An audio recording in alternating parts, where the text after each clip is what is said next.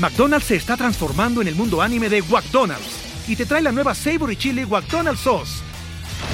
Los mejores sabores se unen en esta legendaria salsa para que tus 10-piece chicken wack papitas y Sprite se conviertan en un meal ultra poderoso. Desbloquea un manga con tu meal y disfruta de un corto de anime cada semana. Solo en McDonald's. ba baba go!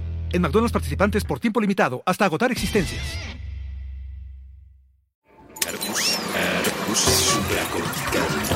Aquí todos estamos locos.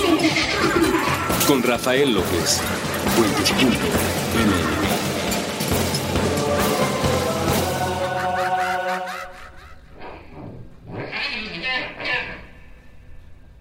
Hola a todos y bienvenidos una vez más a este podcast que se llama Supracortical. Yo soy Rafa López y estoy muy contento de estar platicando con ustedes. Muy contento, pero el día de hoy un poquito abandonado porque mi querido productor de audio Popes acá en la cabina Apéndice de Puentes no se encuentra y eso me hace un poquito complicado grabar. Este, ya llevo como el triple de tiempo eh, tratando de encontrar aquí cómo demonios funciona la mezcladora y la computadora y demás, pero la verdad es que no quería dejarlo sin, sin programa.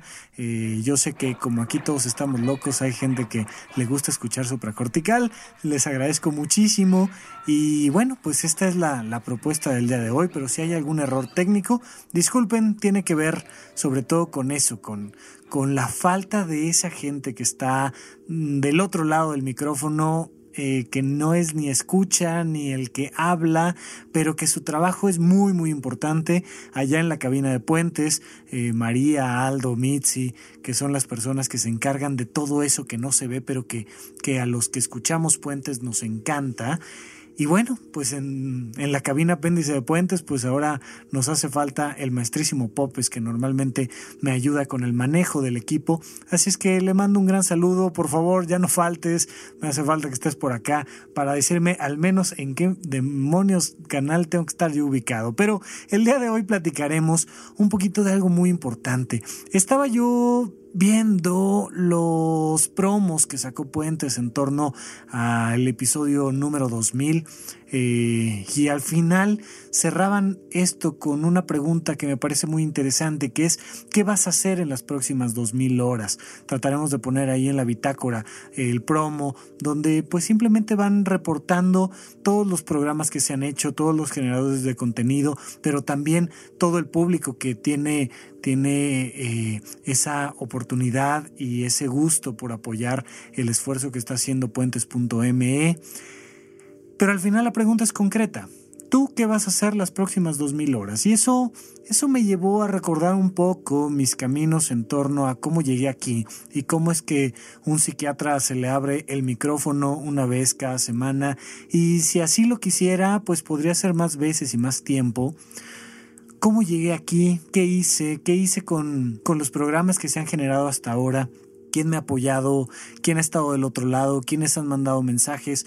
Por ahí, por ahí escuché eh, algunos comentarios positivos y negativos en torno a supracortical, por ahí algunas personas que antes estaban muy al pendiente en Twitter y comentaban sobre la evolución del programa, de repente van desapareciendo y de repente van apareciendo otras personas distintas, se va entendiendo una dinámica diferente, voy aprendiendo a hacer a veces un poquito mejor las cosas, a veces cometiendo errores nuevos y todo esto se va conjuntando porque pues el próximo viernes eh, saldrá un episodio más de las pláticas que he tenido con Russo. Esta vez no fue una entrevista, esta vez fue una conversación, pues ahora sí que muy coloquial, donde ustedes van a tener la, la oportunidad de de escucharnos platicar, de meterse a una cámara de GESEL, de estar del otro lado de una conversación pues bastante relativamente cotidiana con Russo donde platicamos sobre la escala de valores y platicamos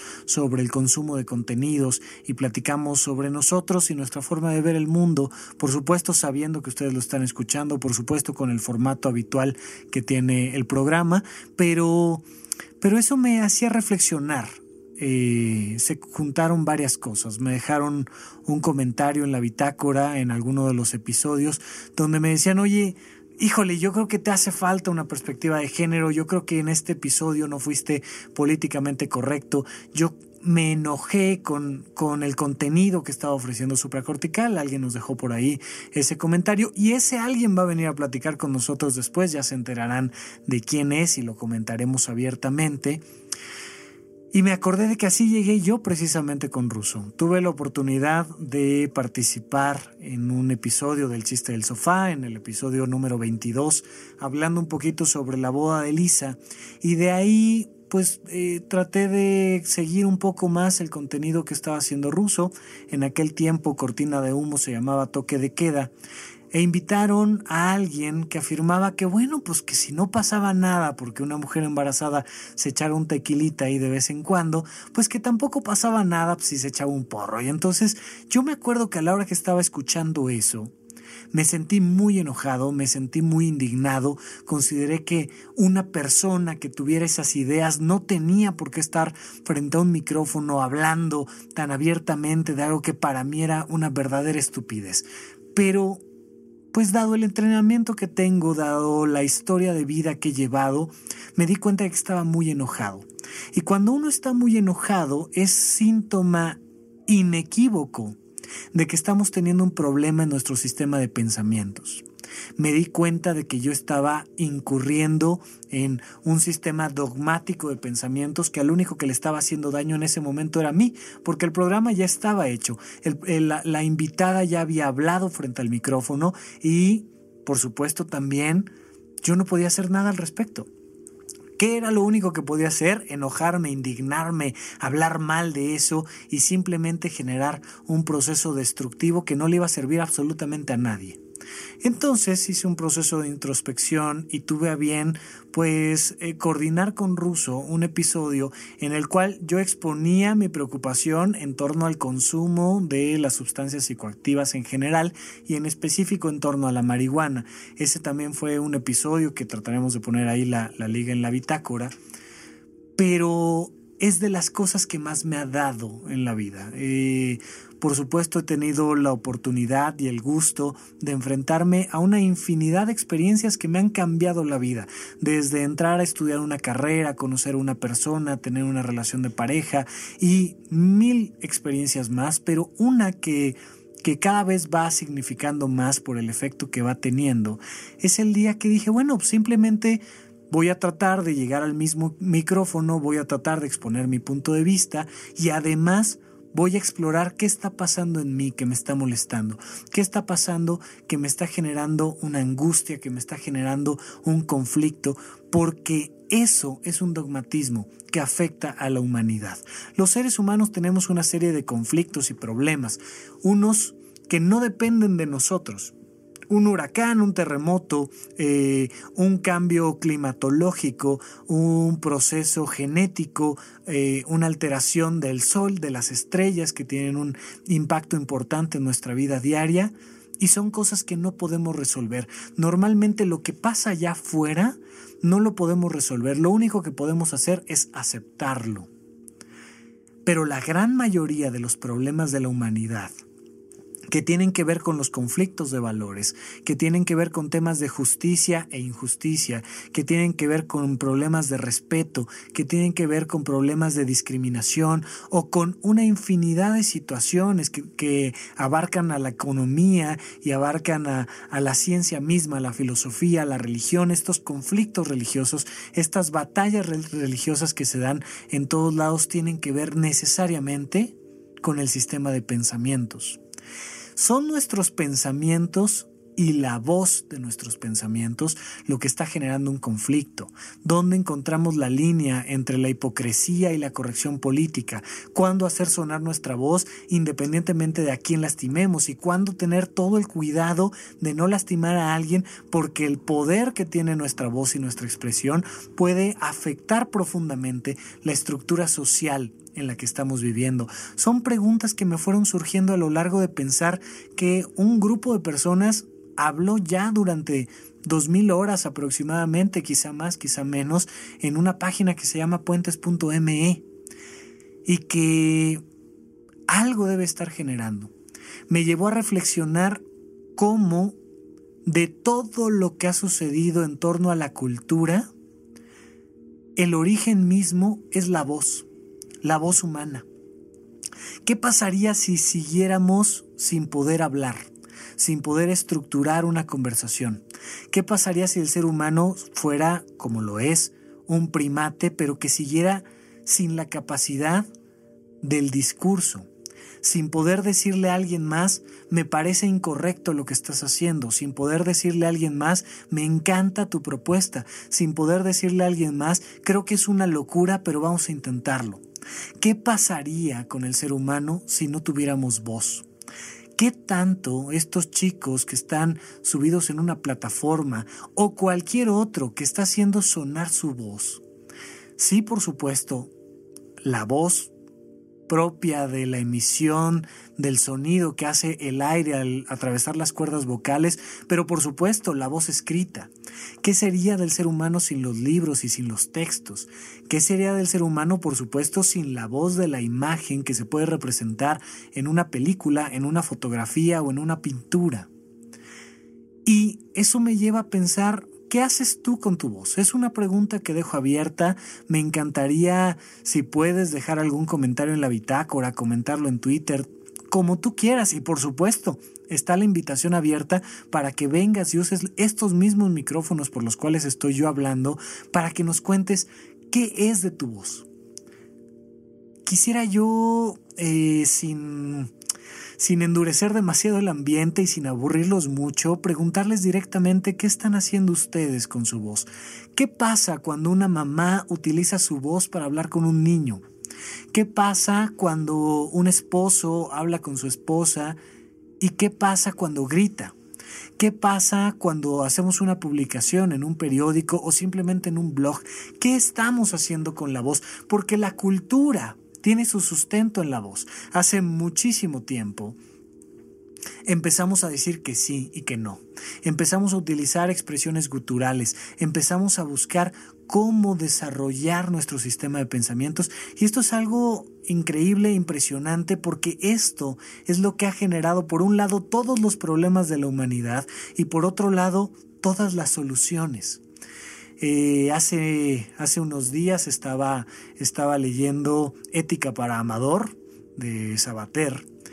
Y válgame, pues es un libro interesante porque comienza con un lenguaje muy coloquial, comienza hablándole a su propio hijo, que, que es un niño, y entonces empiezas a leer y te da esta sensación como de, como que este libro va a ser muy simplista, como que este libro pues, es para niños o como para adolescentes y son ellos los que deberían de leerlo. Y no, poco a poco vas leyendo más, leyendo más, leyendo más y se va metiendo en unas encrucijadas muy interesantes en torno a la ética y a la moral que me hacen pensar y reflexionar cosas curiosas. Por ejemplo, estaba hablando de un libro por demás famoso que cuenta la historia de Robinson Crusoe. Y entonces hablaba de cómo una huella cambia por completo la, la dimensión, la dinámica, el universo de Robinson Crusoe, porque de repente encontrar la huella de otro ser humano. Hasta el momento, el personaje principal de esta historia ha tenido que resolver su vida de manera natural, es decir, encontrar cómo alimentarse, encontrar cómo beber, cómo crear una choza. Pero de repente se encuentra con la huella en la arena de otro ser humano. Y Sabater plantea una reflexión muy interesante que es, no hay nada más peligroso para el ser humano que la huella de otro ser humano, pero tampoco hay nada más grandioso de repente hay un alguien que te puede ayudar a llegar a la luna misma. De repente hay un alguien que te puede ayudar a sobrevivir, a cazar, pero también a reflexionar, a conocerte, a encontrarte a través de las diferencias y de las similitudes. Y al mismo tiempo hay alguien que te puede mentir, que te puede traicionar, que te puede dejar de lado, que te puede abandonar, que te puede tender una trampa. Una huella en el mar, una huella en la arena, que de repente representa lo más grande y más peligroso, otro ser humano. El ser humano es por demás el animal más peligroso sobre el planeta Tierra, especialmente cuando se junta con otro ser humano. Ahí están las bombas nucleares y ahí está nuestra historia en este planeta para demostrarlo. Y en medio de esos dos, la voz. En medio de esos dos, la comunicación. Los errores de comunicación causan guerras, guerras nacionales, guerras familiares, guerras íntimas y personales. ¿Qué pasa cuando una pareja viene conmigo? Normalmente lo que les digo es, lo único que tienen es un problema de comunicación. No saben hacer que el otro escuche su voz. No saben lograr captar el mensaje del otro y entonces el otro se convierte en tu peor enemigo. Esta voz que está sustentada en un sistema de pensamientos. ¿Qué es lo grave y qué es lo peligroso detrás de esa huella marcada en la arena? ¿Qué está pensando el otro? Esa es la gran pregunta. Porque cómo funciona el sistema de pensamientos del otro va a determinar en mucho si nos podemos comunicar o no. Y va a determinar en una gran medida qué va a pasar con nuestra historia y si va a ser una historia positiva o negativa. Cómo nos comunicamos y sobre todo cómo pensamos, cómo está armado nuestro sistema de pensamientos. Esto depende mucho de la flexibilidad. Tú que me estás escuchando, piensa, tienes un sistema de pensamientos ya armado, claro, eh, eres de esas personas que dicen, yo, yo así pienso y una vez que tengo esta idea, a mí no me la cambian, porque yo creo que, que X o Y persona o X o Y circunstancia es así y afirmamos muchas veces con la verdad. ¿Qué le enseño yo a una mamá para escuchar la voz de su hijo? Porque fíjate que muchas mamás no escuchan, hablan. Y vaya que si hablan. Y entonces están, hable y hable y, te voy a contar. Y mire, te vas a portar bien y le vas a hacer así. Y llegas con la Miss y le dices, y haces la tarea. Y, y quiero estrellita al final. Y espero que te, y no quiero reportes. Y están, hable y hable y hable y hable. Y les pregunto yo a las mamás, ¿cómo le haces para escuchar la voz de tu hijo? ¿Qué haces normalmente para saber si lo conoces o no? Y las mamás se quejan mucho de repente decir, no lo conozco, no sé qué pasa, qué, qué, sucede con él, no sé cómo aconsejarlo, tiene una duda y ya no sé qué decirle. Tiene una duda sobre sexualidad o tiene una duda sobre religión o tiene una duda sobre su propia vida social, su salud y no sé qué decirle. Y les digo, ¿qué tanto preguntas? ¿Qué tanto preguntas en tu vida diaria? ¿Qué tanto tienes esta capacidad de decirle, oye, ¿qué te preocupa? ¿Y por qué te preocupa? ¿Y qué pasaría si tomaras esta decisión? ¿Y qué sucedería si tomaras esta otra? ¿Tú quieres hacer la tarea? ¿Se te antoja hacer la tarea o no se te antoja hacer la tarea? Y si no la haces, ¿qué consecuencias vas a tener? ¿Lo has pensado? Y empezar a preguntar. Porque uno de los problemas es que llegamos a algo que se llama el punto de saturación semántica. Fue uno de los conceptos que me encantó del libro del doctor Alfonso Ruiz Soto, de Orígenes del Poema en Prosa, que tendremos que platicar un poco de lo que es el poema y lo que es la prosa, porque tiene mucho que ver, pareciera que no, con el programa del día de hoy. Pero el doctor Alfonso Ruiz Soto hablaba del punto de saturación semántica. Vamos a suponer que tú te pones unos audífonos y empiezas a escuchar música. Y pones la música a un volumen muy bajito. Y le vas subiendo poco a poco el volumen. Y le subes un poquito más. Y un poquito más. Y un poquito más. Y vamos a suponer que tuvieras un aparato que te permitiera subir cada vez más y más y más y más y más el volumen. Ese volumen llegaría a un punto de saturación semántica. Hay tanta información que ya no es perceptible, se genera simplemente ruido. Y entonces ya no te puedo escuchar, ya no te puedo escuchar por toda la información que me das. Le pasa muchísimo a las parejas, que es, ah, te voy a contar lo que hiciste mal. Y entonces ahí te va y te empiezo a platicar y lo hiciste mal y además ya llevas dos años así y además eres terrible y empiezo a quejarme, quejarme, quejarme, quejarme, quejarme sin dar un espacio al diálogo, sin dar un espacio a una separación semántica que me permita comprender qué está viviendo el otro y encontrar un punto de resolución.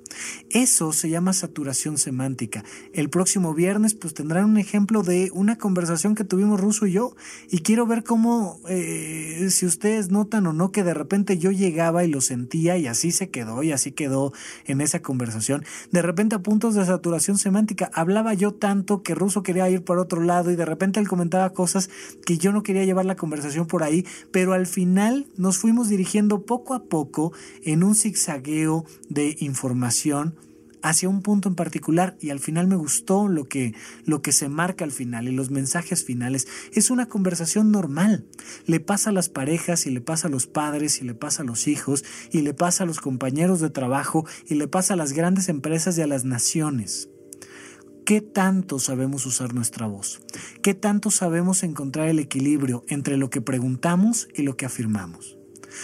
De eso y de las ideas arcaicas que hay detrás de esa voz saturada es de lo que vamos a platicar el día de hoy aquí en Supracortical. Vamos a un corte y regresamos con ustedes.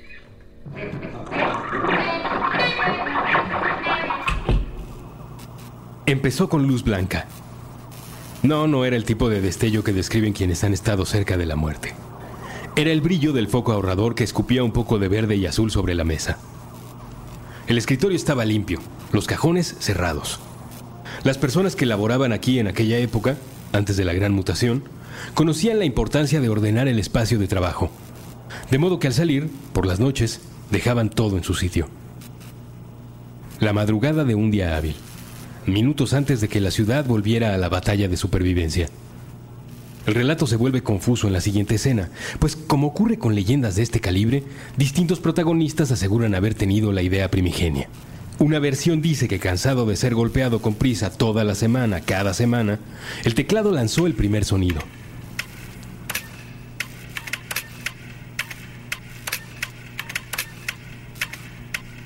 En entrevistas posteriores, ha sido el escáner quien asegura haber presentado la iniciativa. Lo importante, como pasa con las colaboraciones, fue que sucedió. Y desde entonces, la realidad es distinta.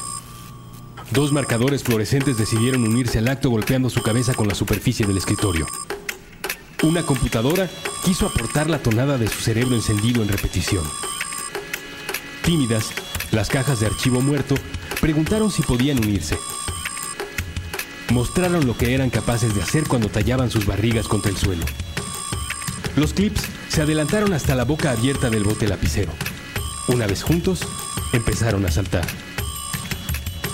Y aunque les costaba la vida, las hojas de archivo muerto se partían a la mitad para sumarse al sonido.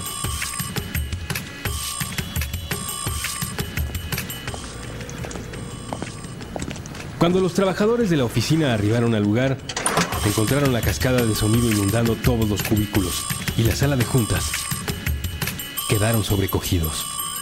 Quisieron mostrar a otros el descubrimiento y sus notas.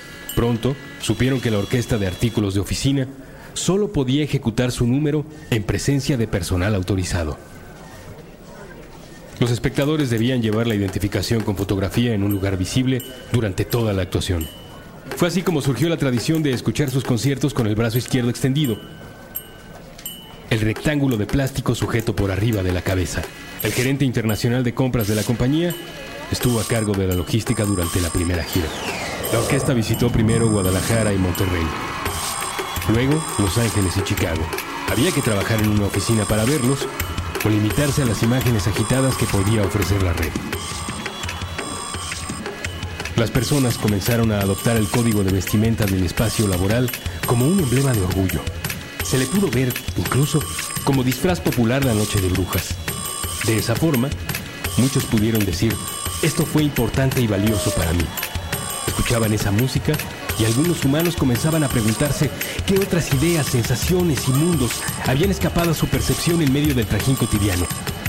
Si esto eran capaces de hacer los artículos de oficina, ¿qué podía esperarse de las panaderías, los bares o las tiendas de historietas cuando nadie les miraba? A otros les parecía que una tropa de artículos de oficina capaz de hacer música por cuenta propia no era espectacular. Y seguían su camino hasta la siguiente fotocopiadora, cuyos intentos por atrapar la atención terminaban en un abismo. Puentes de una irrealidad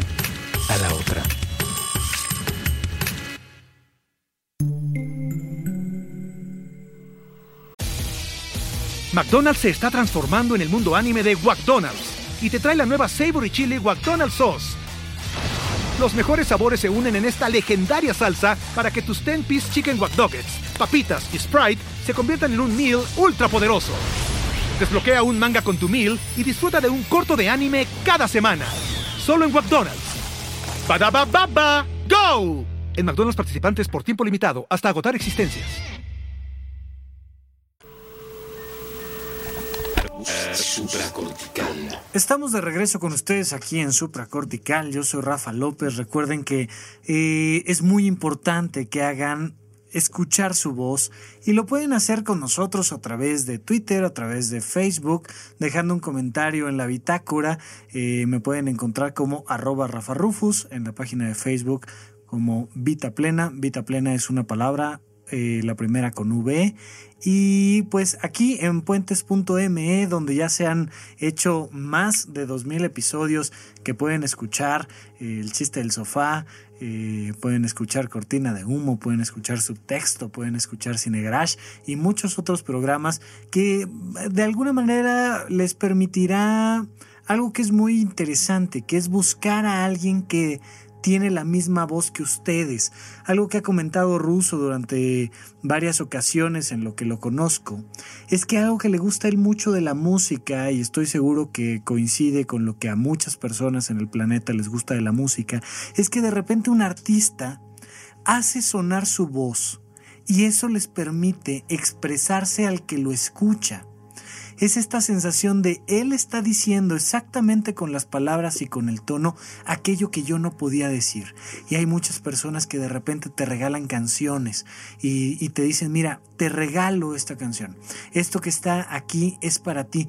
Y lo escuchas y puedes escuchar la voz de aquel que no está cantando esta experiencia de la resonancia, algo que estuvimos platicando en la conversación que ustedes podrán escuchar la próxima semana, es qué cosas consumimos. ¿A quién nos acercamos y cómo tenemos esta resonancia de decir, oye, esta persona me gusta cómo habla, esta persona me gusta eh, qué opina? Porque de alguna manera me permite, fíjense, descubrir que yo opinaba lo mismo descubrir que yo sentía lo mismo, hasta que te escuché, hasta que escuché tu canción, hasta que leí tu poesía, hasta que leí tu prosa, me di cuenta de que eso que estás diciendo tú es lo que estoy sintiendo yo. Y de ahí surge toda esta sensación de nuestros favoritos, nuestros artistas favoritos, las personas que resuenan con nosotros, porque nos permite identificar nuestra voz en el otro. Esto es muy curioso porque precisamente es el principio mismo del budismo que habla de identificar en el otro a tu propio ser. Y la voz es ese proceso, es ese radar que nos permite sentir con quién resonamos más y con quién resonamos menos. Por eso, por eso la importancia de que ustedes nos dejen un, mensaje en la bitácora, sea positivo o negativo, porque va a haber tres tipos de personas que, que puedan comentar en la bitácora de supracortical, ¿no? Al que le gusta y entonces nos, nos deja un comentario positivo, al que no le gusta y entonces nos deja un comentario negativo y al que no le importa y entonces no nos escribe nada.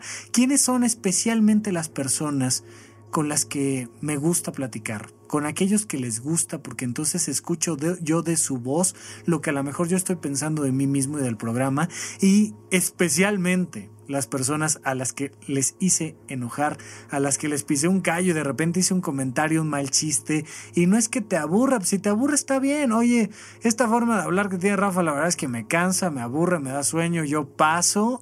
Híjole, yo creo que muchas veces yo haría exactamente lo mismo, pero a veces comento algo que te duele. Mmm, qué interesante.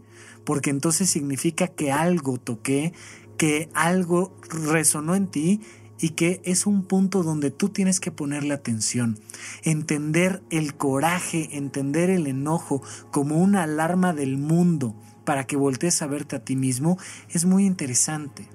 ¿Qué cosas consumes? ¿Dónde haces sonar tu voz a través de lo que consumes? ¿Qué programas de televisión ves? ¿Qué opiniones escuchas? Políticas, religiosas. ¿Te quedas siempre en una misma opinión? ¿Qué pasa con tu voz?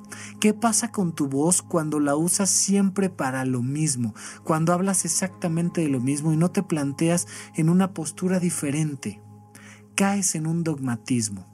Y el problema de caer en un dogmatismo es que vas a empezar a generar una serie de conflictos con los más cercanos.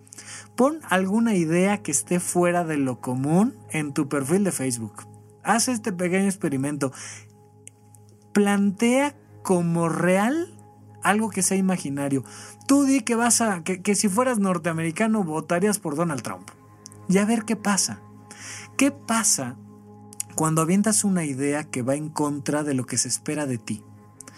Eh, pasa mucho, por ejemplo, en, en, el Día de los Santos Inocentes, cuando se trata de hacer un engaño y entonces pones en Facebook algo que, que si no se dan cuenta, llevaba ahí un giro cómico y entonces no era exactamente lo que querías decir y nunca falta el indignado. A la hora que cambias de forma de pensar, te das cuenta, salen a, a flote los dogmatismos de tu entorno. ¿Qué pasaría si de repente estás, si eres alguien que está a favor de la diversidad sexual y entonces hablas de la importancia de prohibir el matrimonio homosexual? ¿Qué pasa si te avientas un comentario políticamente incorrecto?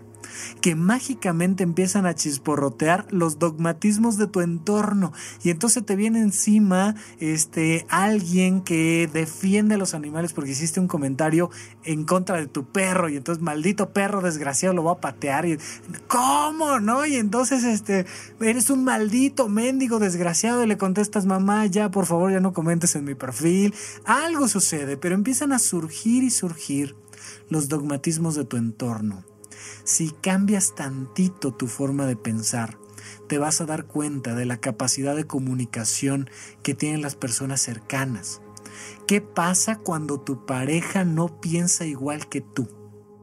Fíjate que fuimos a ver una película y a ella le pareció una maravilla y a mí me pareció una estupidez. Bueno, puede ser causal de divorcio necesario, porque ¿cómo se te ocurre pensar semejante tontería si está maravillosamente hecha? Y algo que me parece maravilloso de Puentes es que ha abierto la conversación para muchas ideas dispares, para que todo aquel que tenga algo que decir lo pueda decir, para que la gente vaya escuchando su propia voz en la voz de los creadores de contenido, pero muchas veces para venir y expresar exactamente lo que yo quiero expresar.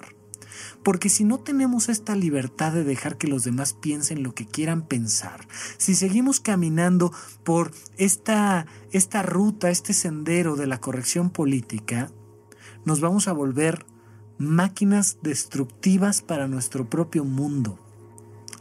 Los invito a pensar diferente como sea, especialmente los invito a pensar en contra mía y a pensar en contra de supracortical, pero por favor piensa en contra de alguien y plantéalo, pero conversa y sobre todo pregunta.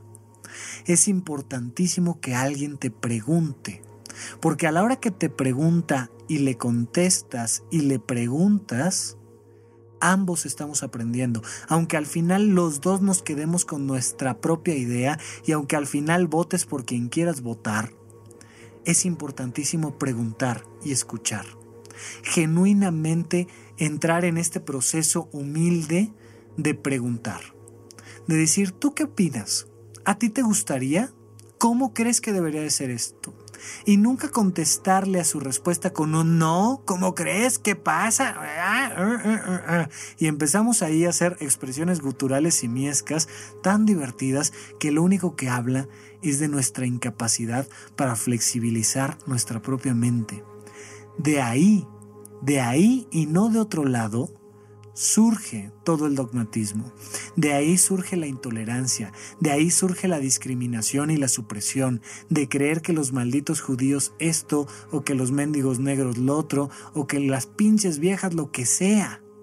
Es un proceso donde de repente no quiero escuchar al otro, quiero preguntarle para asegurarme que lo tengo que asesinar porque mendigo se le ocurrió pensar esta estupidez. Dejemos que cada quien piense lo que tenga que pensar y que se exprese. no te pasa absolutamente nada por escuchar. No sé si se han dado cuenta, pero insisto, pasa mucho en las relaciones padres e hijos, donde de repente le preguntas a algún niño como, oye, ¿y tú crees que existe Santa Claus? Ay, pues yo creo que sí, porque fíjate que yo creo que, vea, estás tonto, hombre, tú no sabes nada, no entiendes. Eh". Y todo el tiempo es descalificar la opinión de los niños. ¿Qué pasaría con nuestro país si viviéramos en un mundo donde descalificáramos menos la opinión de los niños? ¿Qué pasaría si viviéramos en un mundo donde descalificáramos menos la opinión de los pobres o de los pequeños o de los débiles o de los grandes o de los poderosos? Porque entonces habla el político, y claro, como es un mendigo ladrón desgraciado, porque pues todos los políticos son así, ya no escuchamos y ya no pensamos y vamos dejando en el poder a aquel que sí resuena conmigo y entonces viva Cuauhtémoc Blanco y vamos a llevarlo a la presidencia porque claro, por supuesto, ese sí me entiende, ese le gusta el fútbol como a mí y habla más o menos con la misma dicción que yo y entonces pues seguramente es lo bueno para y no pensamos, no escuchamos. No nos damos la oportunidad de dejar que alguien más se equivoque. ¿Te pasa?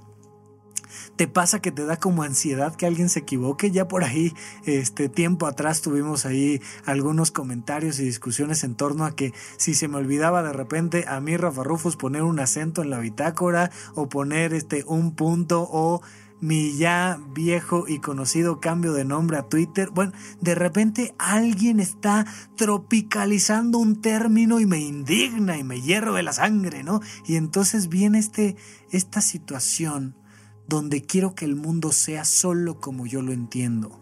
Y quiero que nadie discrimine y quiero que no vaya a haber nadie en contra de los homosexuales o en contra de los negros o en contra de las mujeres o en contra de lo algo. Supracortical tiene este este eslogan, tiene este tagline, tiene tiene esta frase abajo que dice aquí todos estamos locos. Porque la primer eh, propuesta en contra de la corrección política que quise hacer fue en contra de mí mismo. Si alguien me llama loquero, lo agradeceré, por supuesto. Este, no, no, no, no, no, la locura no existe, no son, son pequeñas alteraciones bioquímicas con implicaciones psicológicas y disfunciones sociales. Estamos locos, hombre, no pasa absolutamente nada. Y aquí los que atendemos a los locos somos los loqueros y los loqueros estamos más locos que los locos y no pasa nada. Eh, un gran maestro, amigo mío, me decía, la distancia más corta entre dos ideas es la risa. Esta frase es muy interesante. Entender el sentido del humor como la distancia más corta entre dos mentalidades. Poder reírnos de todo. Antes que la corrección política y antes que el respeto, tiene que estar siempre el humor. Porque si no somos capaces de soportar el sentido del humor, no somos capaces de soportar el diálogo. Eh, se me ha criticado en otros espacios por de repente hacer chistes cuando, cuando hablo del cáncer o de la locura o de la muerte o de la perdición o de la ansiedad o de algo, de la esquizofrenia o de lo que sea. Puede ser que mis chistes sean malos y pueden ser que te aburran. No pasa nada, hombre. Ya le apagas, no lo vuelves a poner, le adelantas, haces tu episodio más corto. Pero si te indigna, es que la distancia entre tu idea y la mía es larguísima. Y esa distancia genera conflictos, genera problemas de dentro. Y es muy, muy importante que podamos abrir la conversación y que podamos dejar que las personas piensen lo que quieran pensar, que la gente tenga la idea que debe de tener. Ya sabes, esto cuando le preguntas a un adolescente, ¿y te gusta la música? Sí, sí, sí, cómo no. Te dice, pero la buena música. Ah, cabrón, la buena música, sí, sí, sí, porque la música mala no. ¿Y cuál es la buena música y cuál es la mala música? Y de repente vas, que, vas, vas viendo que los adolescentes, y por supuesto los adultos, pero especialmente se notan los adolescentes, tienen dogmatismos en torno a la música este artista es bueno y este artista es malo, este funciona y este no. Y de repente vamos siendo fan de un tipo de arte solo porque no, pues es este, el heavy metal o porque como el pop o no, es que el artista de pop o... y nos vamos metiendo en dogmatismos personales que nos afectan, que nos afectan de fondo. Dejemos que cada quien escuche la música que quiere escuchar y escuchemos la que nosotros queremos escuchar. Démosle fuerza a aquellas voces que resuenen con nosotros, aunque sean eh, políticamente incorrectas. Si de repente hay una idea, hay una persona que está hablando de una manera que a mí me resuena, aunque no sea la voz de mi sociedad o de mi entorno, hay que escucharla. Tú dale fuerza escuchando aquello que a ti te gusta. ¿Por qué existe todo lo que existe? Porque alguien lo consume, porque alguien le da fuerza, porque alguien le da voz. Todos nos quejamos de la política, pero consumimos la política. Y entonces todos nos quejamos de Peña Nieto, pero todos le ponemos atención a Peña Nieto. Todos nos quejamos de X o Y y de repente criticamos y criticamos y criticamos. Horacio Villalobos dice mucho, somos como los perros de rancho. Uno ladra y sabe por qué y los otros nada más le siguen la corriente y no sabemos por qué ladramos, pero ladramos. Y entonces es como en esta escena que por cierto ahí estuve viendo un, meme interesante o era un GIF o algo así, de un pastor alemán viendo eh, la película de Zootopia y entonces todos los lobos se ponen a, aullar automáticamente y el pastor alemán dice, ¿qué pasa? ¿Qué pasa? Pues no sé, pero aquí hay que aullar, ¿no? Es este síndrome del que se quedó dormido en el teatro y lo despiertan los aplausos y se despierta aplaudiendo, ya sabes, no hombre, estuvo buenísima la obra, no supe de qué fue, este, el Quijote es una obra de arte maravillosa, lo mejor del mundo hispano, ah, hispanohablante, no lo he leído ni lo leeré, pero, pero de que está bueno, está bueno, y de que me gusta, me gusta, ¿por qué? Porque no voy a ir en contra de la opinión pública. No, usa tu voz para lo que tú quieras usar tu voz. Vamos a pelear en contra de la discriminación y el dogmatismo. ¿Cómo? Escuchando, escuchando a los demás y dejando que cada quien tenga su propia voz. Por eso, especialmente, de verdad, es una invitación abierta. Eh, no voy a decir quién, pero le mando un gran saludo. Uno de los creadores de contenido de Puentes me decía, Rafa, estás imbécil. ¿Cómo se te ocurre estar invitando tan abiertamente al público a que vaya al programa y hable cuando quiera? Porque sabes qué, entonces de repente se les antoja venir y hablar, al mío no. Les dice, mira, cuando alguien te pida hablar, mándalos al mío. En supracortical tenemos los micrófonos abiertos para platicar, pero especialmente, ojalá siempre sea así, aquel que le duela un comentario que se haya hecho en supracortical está total y abiertamente invitado. Si especialmente quiero platicar con alguien, es con alguien que no esté de acuerdo conmigo, es con alguien al que le dolió el comentario, es con alguien que se sintió indignado por el comentario que hice. Porque sólo así combatimos genuinamente la discriminación.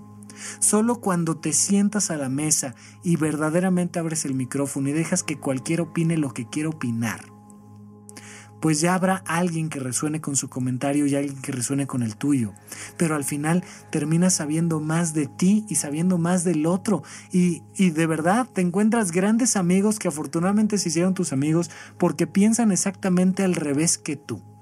Entonces mi recomendación, si es que tú resuenas con esta voz, es permite que cada quien piense lo que piense. ¿Cómo? ¿Me aguanto? No, pregúntale y escucha. Y verdaderamente date la oportunidad de preguntarte si eso que la otra voz está diciendo resuena contigo o no. Si no resuena contigo, busca otro canal. Por eso esta, esta analogía maravillosa de puentes del espectro de luz donde de repente resonamos un poco más con el verde que con el azul, o de repente resonamos un poco más con el amarillo que con el rojo, o verdaderamente somos rojo, o lo que seamos. Comprende que el resto del espectro está ahí y afílate, alíñate, resuena con aquellas voces que te hacen sentir que tu propia voz está sonando. Porque gracias a eso tenemos diversidad, gracias a eso tenemos la cultura que tenemos, gracias a la comunicación. No hay nada más grande que la voz. Ese es mi comentario del momento, es mi recomendación. Vamos a nuestro segundo y último corte. El siguiente bloque viene muy breve, pero hasta aquí muchísimas gracias a los que han resonado con estos ya bastantes programas de supracortical. Ya llevamos... Eh, un año empezando a hacer contenidos, todavía no un año al aire, pero pero ha sido un año de mucha experiencia, donde además de hablar y saber que hay gente que resuena con lo que yo digo, he tenido la oportunidad de escuchar. Así es que estamos de regreso en unos minutos con ustedes aquí en Supracortical.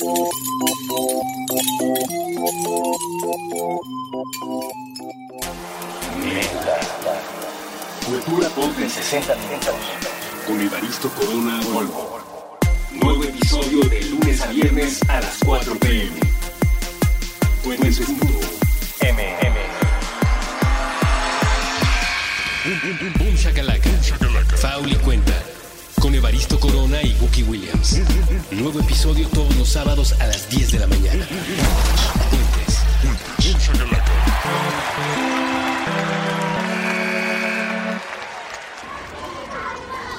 Considerando la minúscula posibilidad de que cuanto sabemos esté mal. Puentes. Bien, estamos de regreso con ustedes aquí en Supracortical. Este será un bloque un poquito más breve que los anteriores, pero quiero platicarles que tuve el gusto, la oportunidad de ir a tomar hace unos días un taller de expresión, un taller de expresión corporal. Es algo de lo que siempre me ha gustado desde mi infancia. He hecho un poquito de teatro. En la prepa tuve la oportunidad de participar en algunos concursos de teatro, tal cual, eh, organizados por la preparatoria y por varias preparatorias eh, que eran parte del mismo circuito, digamos, y siempre me ha gustado, me ha gustado siempre el escenario, me ha gustado siempre el micrófono, eh, las luces, eso habla un poco de mi personalidad, ¿no? Ya los que sepan leer algunos rasgos, pues sabrán que, todos tenemos algún tipo de personalidad y todos lidiamos con el mundo de alguna manera y hay a los que el hecho de estar frente al público y recibir un aplauso es muy importante y otros para los que al contrario lo que requieren es su espacio y su intimidad.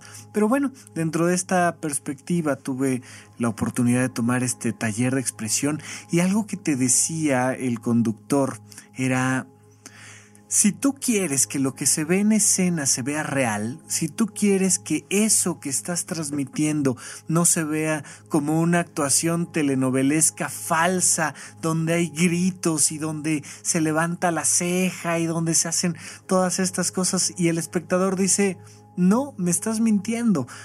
nos hablaban de, Stanislavski y los métodos de Stanislavski dentro de la perspectiva de la actuación y cómo de repente le decía a un actor, a, ver, por favor, te va a tocar eh, llegar al centro del escenario y sentarte en una silla.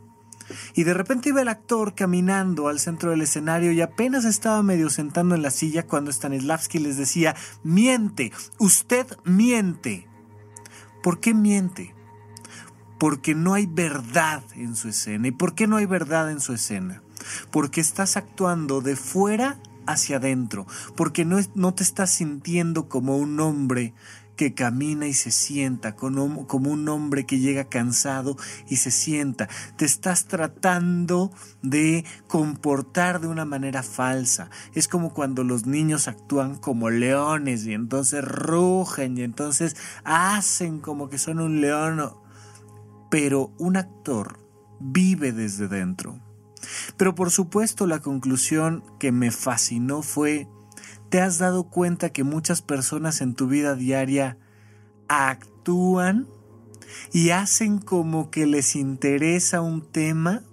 Y eso me recordó muchísimo a una compañera que tenía yo en la facultad, hija de un médico muy reconocido dentro del gremio, que a ella no le gustaba la, carrera de medicina. No le gustaba hacer lo que, lo que estaba haciendo todos los días de lunes a sábado desde las 7 de la mañana. Ella no era un médico Y eso se le notaba. Yo nunca tomé clases con Stanislavski, pero era fácil decir, usted miente. Era fácil verla caminar por los pasillos y decir, eso no es un médico, ella es otra cosa. Y eso nos pasa constantemente con muchas personas que están a nuestro alrededor. Y de repente ves a mamás a las que les podrías decir, usted miente, usted no es una madre. O ver a padres o trabajadores o lo que tú me digas. Yo lo que te quiero es preguntar directamente a ti, ¿mientes? Ya tenemos todo un capítulo completo en torno a cómo engañar a un psiquiatra y ahí planteamos que bueno, parte del ser humano es mentir, parte del ser humano es contar mentirillas para que la vida social funcione, contarnos mentirillas para que para que no pase nada en nuestro entorno, para que las consecuencias negativas de nuestros actos se disminuyan. Mentimos por motivos sociales, mentimos por necesidad, mentimos por costumbre. Hay sociedades que mienten más que otras y la mexicana es una que siempre miente. En, este, en esta ciudad nunca me paré tarde, siempre hubo tráfico. Es parte de lo que nos distingue como mexicanos. Pero más allá de esas mentiras que hacen funcionar a nuestra sociedad, a veces de manera muy inadecuada, pero pues que la hacen funcionar, lo importante que te quiero preguntar es, ¿tú te mientes a ti desde fuera hacia adentro? ¿Te tratas de convencer de que la estructura que hay allá afuera es realmente la que te conviene cuando en realidad quisieras cambios profundos en tu existencia? No mientas. Lo que sea que estés haciendo, siéntelo. Cuando se comunica lo que siento, lo que pienso con lo que hago, no hay forma de mentir. Es una experiencia, es un ser que se expresa a sí mismo en sí mismo. Eh, la próxima semana, insisto, tendremos acá platicando con nosotros al maestrísimo Andrés Vargas Russo y cuando uno tiene la oportunidad de platicar con él, la sensación que al menos a mí me da es de una persona muy genuina. Por supuesto que, como todos los seres humanos, tendrá muchos defectos, pero desde mi punto particular de vista, cuando uno habla con, con Russo, la sensación es de un hombre genuino. ¿Por qué? Porque piensa, siente y hace que su vida tenga una congruencia. Y esto se nota y se nota a través del micrófono y se nota a través de una entrevista y un video y se nota cuando te sientas a platicar con él. Pero hoy yo te pregunto a ti, ¿te mientes? ¿Tú a ti te mientes? ¿Te mientes por culpa de la corrección política? ¿Te mientes por culpa de la economía? De repente estas personas que no van a trabajar porque les gusta, no están ayudando a otras personas en sus actividades laborales, pero necesitan el cheque. Muchísimas enfermeras que conozco, muchísimos médicos que conozco, que uno puede decirles usted miente. Porque no veo intención alguna de apoyarme a mí que soy un enfermo, porque no veo intención alguna de, de, de expresar el gusto que tiene por una materia, una ciencia, usted miente. Facilísimo llegar a una oficina de gobierno y llegar con un burócrata y poder decirle usted miente. Porque a usted no le interesa la burocracia, a usted no le interesa el poder desde este escritorio que representa al pueblo, esta burocracia. Usted miente, usted viene aquí a tener un cheque. No mientas sea lo que sea que vayas a hacer el día de hoy. Cuando llegues a un restaurante, no mientas, pide el platillo que realmente quieres comer. Cuando estés haciendo ejercicio, no lo hagas por la estética, no lo hagas porque los demás te van a aplaudir, hazlo porque te apasiona. Cualquier actividad que tengas el día de hoy, hazla genuinamente, pero verdaderamente desde el corazón. Cuando le pones corazón a cualquiera de las actividades que a ti te gustan, entonces no mientes. No hay manera de mentir y no hay manera de mentirte lo que sea que estés haciendo. Y por supuesto que los invitamos a escuchar eh, el próximo viernes, como todos los viernes, a partir de las 8 de la mañana, un programa más de supracortical y asomarse un poquito a lo que conversamos. Insisto, hubo algunas algunos momentos, perdón, donde de repente sentía yo que entrábamos en puntos de saturación semántica, pero pero ojalá lo disfruten y ojalá nos dejen genuinamente sus comentarios y no nos mientan. Si, si algo no les gustó del programa y de los treinta y varios programas que ya llevamos hasta el momento, por favor no mientan. Lo más importante es que sean genuinos y de verdad, de verdad, yo estaré con gusto de invitarlos, especialmente aquellos que, que consideren que pueden tener una opinión distinta a la que se plantean en estos micrófonos y venir y decir, Rafa, ¿sabes que yo no estoy de acuerdo y creo que el mundo se puede leer diferente, porque gracias a eso encontraremos la verdadera tolerancia. Hace unos minutos estaba yo poniendo en, en, Twitter que considero que los dos elementos fundamentales para alcanzar la verdadera tolerancia entre las personas de la sociedad son la autoestima y el sentido del humor. Porque la intolerancia proviene de la falta de autoestima. Imagínate esta idea nefasta y absurda de creer que porque dos hombres se casan, mis hijos están en riesgo. Oye, ¿dónde queda tu valor como padre en esa estructura?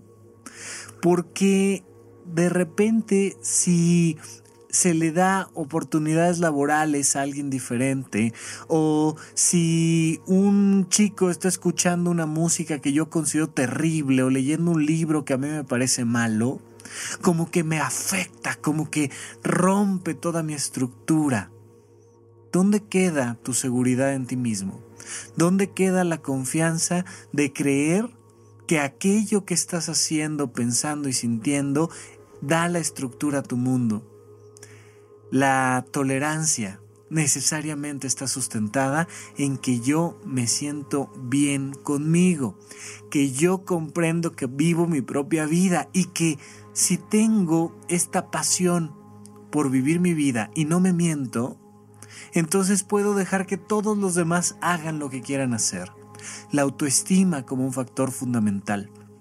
Pero este factor fundamental se demuestra en la emoción, cuando alguien hace algo que me molesta y me indigna, es un reflejo necesario de mi falta de autoestima.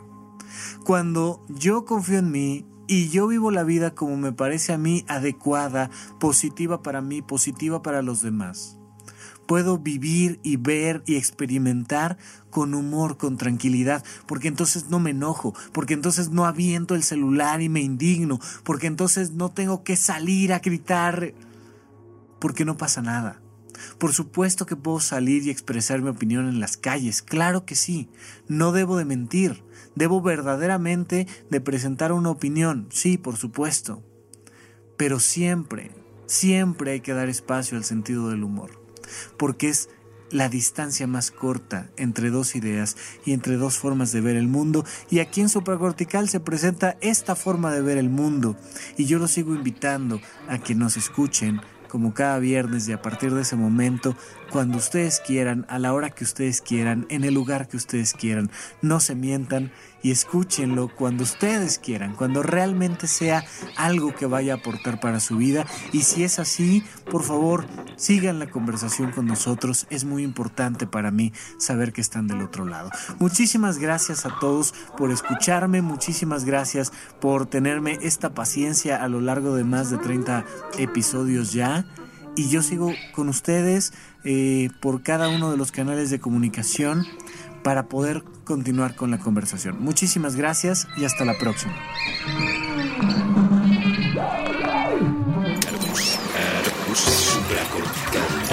Aquí todos estamos locos. Con Rafael López.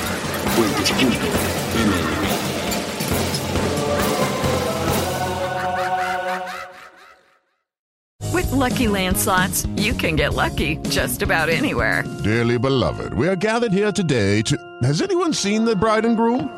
Sorry, sorry, we're here. We were getting lucky in the limo and we lost track of time. No, Lucky Land Casino, with cash prizes that add up quicker than a guest registry. In that case, I pronounce you lucky.